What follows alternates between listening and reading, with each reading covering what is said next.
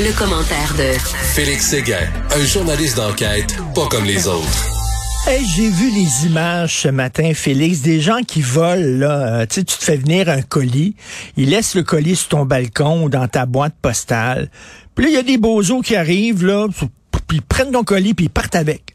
Puis là, j'ai vu les images, il y en a plein d'images comme ça. Quelle gang de crottés, quand même. Tabouin. Oui, Oh oui, c'est du vol, c'est du vol bien simple, hein. Ben, il est simple à commettre ce vol-là, sauf que moi, je, je étant très très conscient de ce que ça peut faire aux autres. C'est pour ça que j'ai décidé de t'en parler un peu ce matin parce que Francis Pilon, euh, dans le journal de Montréal, euh, aujourd'hui, nous a rappelé, ben, en fait, a rappelé que les autorités mettent en garde des consommateurs contre ces voleurs-là. Euh, et il semble-t-il qu'à l'approche de Noël, il y en aura plus. Ben, c'est bien sûr, il y aura plus de colis. Il y en a déjà plus depuis le début de la pandémie. Et là, tu vois, là, il y a, il y a des témoignages dans ça. Marie Marcillo, elle dit, euh, j'avais commandé des vêtements pour mes trois enfants pour le temps des fêtes d'une compagnie française. Elle a dit que son paquet, elle l'a jamais vu arriver. Euh, il devait arriver le 4 décembre, mais il y avait 500 pièces de vêtements dans sa commande là. C'est pas rien quand tu te fais détrousser de 500 dollars. Ben euh, c'est une Madame Denis Moilou, ça. alors, tu vois, là, il y en a qui ont commencé à installer des caméras. Euh, comme un quartier, euh, un, résident du quartier euh, à Montréal. Et puis là, il publie les photos. Hmm. Alors là, c'est c'est c'est hein, c'est comme euh, comme ils disent rendre rendre quelqu'un très peu fier de son larcin, ben puis le déshonorer, puis en anglais, ils disent le shamer.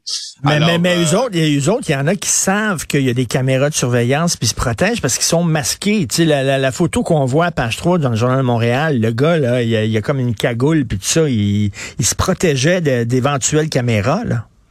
Ben oui, sauf que, tu sais, quand tu appelles les policiers en leur disant, regardez, je me suis fait voler un colis X ou Y, j'ai des vidéos, je vous envoie les vidéos.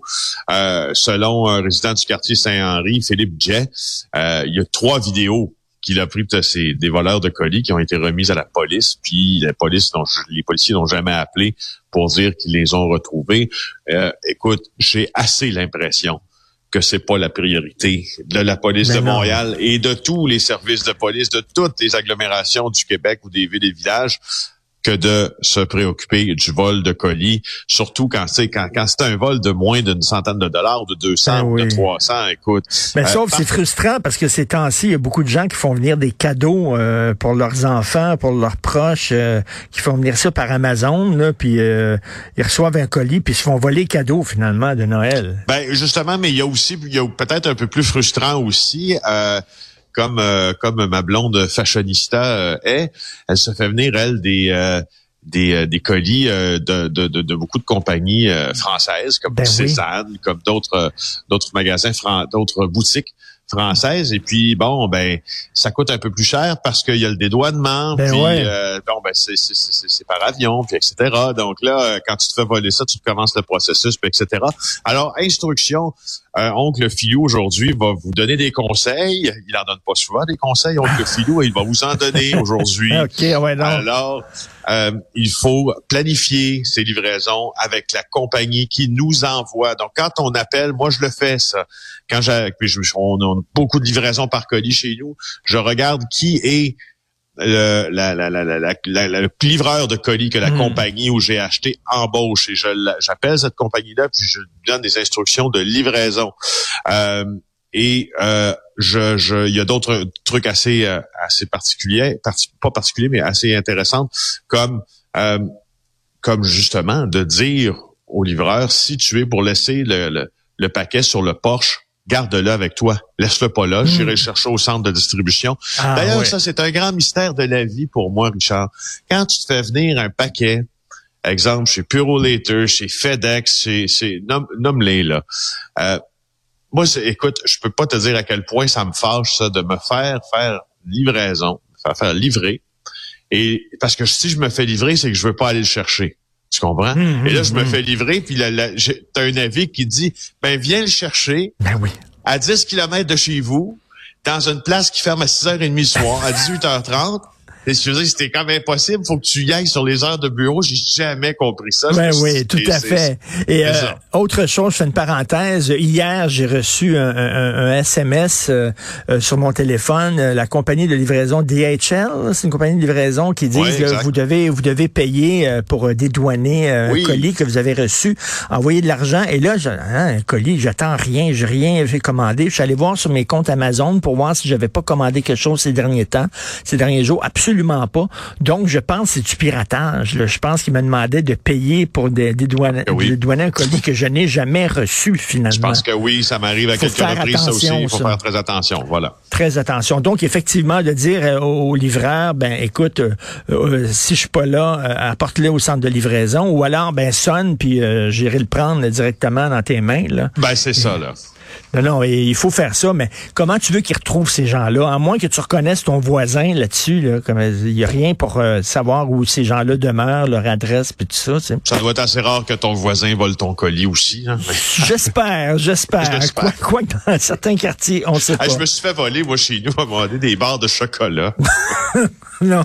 Ben oui, je t'ai fait livrer des gros carrés de, chocolat pour faire de la cuisine. Là. Oui. Donc des blocs, hein, tu sais, de comme les, les est-ce que c'est Breyers ou Bakers, je ne sais pas. Mais bon, euh, alors je m'étais fait livrer plusieurs blocs de chocolat parce que j'avais beaucoup de cuisine au chocolat à faire. Ben, je me suis fait voler mon chocolat. Alors tu sais, la personne qui tombe, la personne qui se ramasse avec euh, à peu près 8 livres de, de, de, de cacao, 70% de pureté, ben, je sais pas trop s'il avait les mêmes plans que moi, mais il va trouver ça long à manger. il va être, euh, il va souffrir d'hyperactivité. oui, c'est ça. Si tu vois un de tes voisins là, qui est bien, bien, bien speedé, c'est probable, c'est probablement lui. lui. Euh, écoute, euh, une, une, information déchirante là, sur la mort d'André Boucher. Oui, j'ai trouvé ça. J'ai, j'allais réécouter l'entrevue qui qu'il a donné, le conjoint d'André Boucher. Et, à Penelope euh, McQuaid. À Penelope McQuaid, j'allais réécouter ça, puis franchement, euh, c'est assez, ça, secoue assez là. En gros là, puis je, je passe quelques quelques secondes sur la condition comme telle de Madame Boucher qu'on connaissait très peu, hein, cette célèbre euh, comédienne. Son conjoint a, euh, a révélé que elle s'est enlevée la vie en septembre dernier, à 83 ans. Elle s'est enlevée la vie parce qu'elle n'en pouvait plus euh, de vivre avec sa condition. 15 opérations, 70 euh, perdu ses capacités physiques, 30 perdu ses capacités intellectuelles. Elle avait demandé de l'aide médicale à mourir il y a environ un an.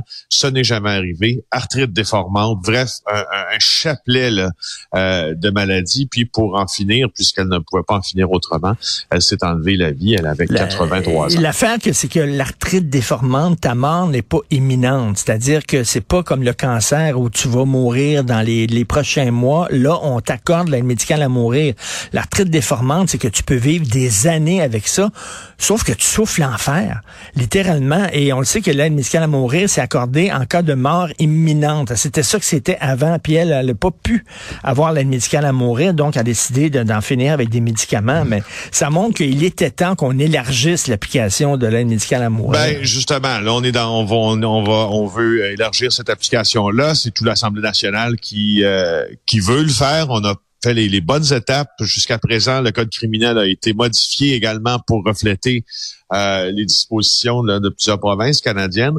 Ce que je vois aussi dans les critères euh, pour la personne qui désire obtenir l'aide médicale à mourir, euh, il y en a certains, par exemple, qui ne sont pas rencontrés, d'autres qui ne sont pas rencontrés aussi dans le cas d'André Boucher, parce que ça te prend d'abord un témoin hein, aussi. Puis le hmm. témoin, qui est entre autres euh, son mari, ne doit pas être la personne qui fournit des soins personnels. Je te cite euh, la, démarche ayant fait la demande d'aide médicale à mourir. Or, son, son mari lui prodiguait des soins. Je, je, écoute, le fond de l'histoire, on ne l'entend pas dans l'entrevue, là, mais est-ce que ça peut être un critère aussi qui a, qui a joué en défaveur de la demande de Madame Boucher? Euh, hmm. Espérons que non. Espérons que non. En tout cas, je, je vivement un élargissement de ces de ce processus.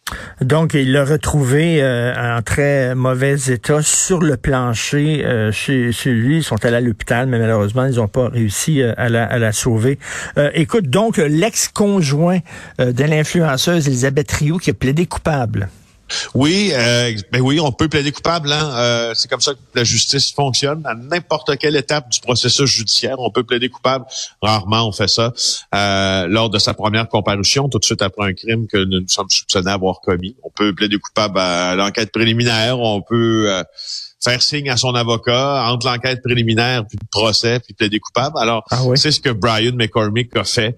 Il était accusé de, de violence conjugale sur euh, sur euh, sa, son, son ex-conjointe. Euh, influenceuse, femme d'affaires, Elisabeth Rioux.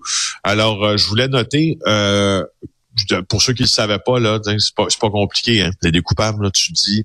Et, et, et, normalement, ça peut aussi se refléter dans la sentence que tu vas avoir. Si tu plaide coupable et que tu et notamment dans les cas d'agression sexuelle, on voit ça beaucoup et euh, que en plaidant coupable, l'incidence de ça, c'est de ne pas forcer une jeune femme ou une femme à revivre et à raconter à nouveau les agressions dont elle a été victime. À quelques reprises, des hmm. fois, le juge en tient compte. Si un réel euh, aussi s'il y a un, réel désir d'amendement dans, dans, ce que tu fais. Je veux juste noter aussi euh, que c'est un signe du temps, mais euh, la, la, la, l'accusation, le dévoilement, le règlement euh, des, de, la violence ou, enfin de l'épisode de violence qu'a subi Elisabeth Rioux, ça, ça me fascine un peu, mais ça m'attriste aussi. D'abord, l'épisode m'attriste lui-même, mais ça me fascine de voir aussi que tout s'est déroulé sur les médias sociaux. Mais c'est ça, elle, elle a porté plainte. Elle, elle a porté plainte parce qu'elle était victime de violences conjugales. Et sur les médias sociaux, c'est elle qu'on blâmait. C'est elle qu'on a traîné dans la boue. C'est elle qu'on insultait. Alors que Christy était, c'était une victime présumée. Donc, euh, tu sais, elle a eu euh, deux, euh, des, déjà, elle s'est fait battre par son ex-conjoint. Déjà, elle a porté plainte, fait qu'elle savait qu'elle s'en allait devant un procès. Donc, un témoignage qui est difficile à faire. On le sait. Mais là, c'est pas suffisant. Il faut que tu te fasses insulter en plus. Les médias sociaux.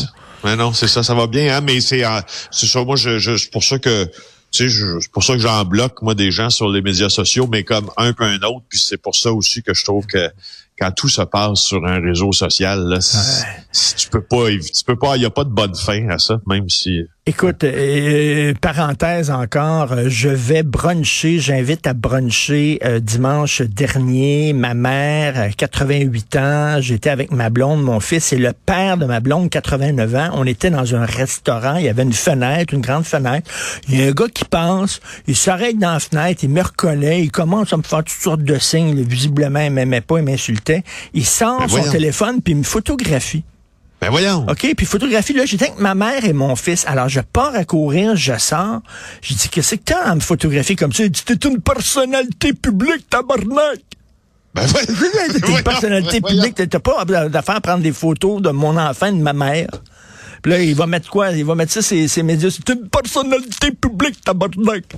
Elle m'a dit, il y en a qui sont pas, ils sont ça pas ferme pas égal encore une fois. Hein? Il y a des, il y a, il y a mon Dieu, lui là, quand la, que d'ailleurs quand le bon goût est passé, là, il est en train de classer des papiers, hein, parce que ça, tu non, non, c'est vraiment. Je peux pas comprendre, Richard, je peux pas comprendre pourquoi les gens se permettent de dire même s'il l'a dit par Simagré, parce que manifestement, ce qu'il te disait par Simagré, c'est je t'haïs, Martino. Ben oui, ben, je suis en train avec ma, famille. Ben oui, mais je comprends pas pourquoi. Tu sais, je veux dire, il dérangerait-tu, une personne qui connaît, qui voit dans une vitrine, tu sais, qui aime pas trop trop, genre un collègue de travail qui aime pas, qui est en train de bruncher avec sa famille en le faisant 45. Ah, mon Dieu, ça Mais ben, parce que, on dirait parce que, parce que t'es une personne connue, soudainement, on a le droit de te dire n'importe quoi, de faire n'importe quoi avec toi, parce qu'une personne OK, moi, si je suis tout seul en train de manger, tu peux me photographier à la limite, là, mais tu sais, ma, ma, mère, mon fils, là, euh, non, merci. Et en terminant... Euh, oui, vas-y. Puis après ça, j'ai une double... J'ai une troisième, j'aurais une troisième parenthèse à faire en terminant, je ben, t'écoute. Ah, euh, rapidement, est-ce que tu étais un fan de la Casa de Papel? Est-ce que tu l'as regardé? OK, la dernière saison est formidable. Oui, oui, oui, oui, oui, oui, formidable. Oui, C'est incroyable. J'ai regardé ça ce week-end. C'était les deux autres saisons précédentes n'étaient pas très bonnes, mais je te parle de ça bien sûr parce que ce sont des vols de banque. Il y a un côté judiciaire, il y a un côté bandit. Mais la dernière saison, elle est formidable. Alors vas-y avec ta parenthèse. C'est juste qu'à la fin de à la fin de la discussion euh, de Daniel Lorrain qu'elle vient d'avoir avec toi, euh, mhm. elle, elle se demandait là, elle disait que c'était plutôt difficile de savoir, de connaître quel était le taux de vaccination en Floride. Puis comme c'est un endroit où je vais beaucoup et souvent tourner. Euh, je, je, je une remarque, deux remarques en fait. Le taux de vaccination, d'abord, c'est 62% des Floridiens qui sont euh, complètement vaccinés ou adéquatement vaccinés. C'est pas énorme. C'est 72, je pense, ou un petit peu plus euh, qui ont reçu une première dose. Donc, en tout cas, au total, il y a 30% de gens de moins de, de, de, de de vacciner qu'ici. Euh, et par contre, moi, je, pour, pour y avoir été deux fois en temps de pandémie en Floride, je trouve que le port du masque est relativement respecté dans tous les endroits publics. Ah oui. Euh, J'ai pas vu de différence majeure avec le Québec. Voilà.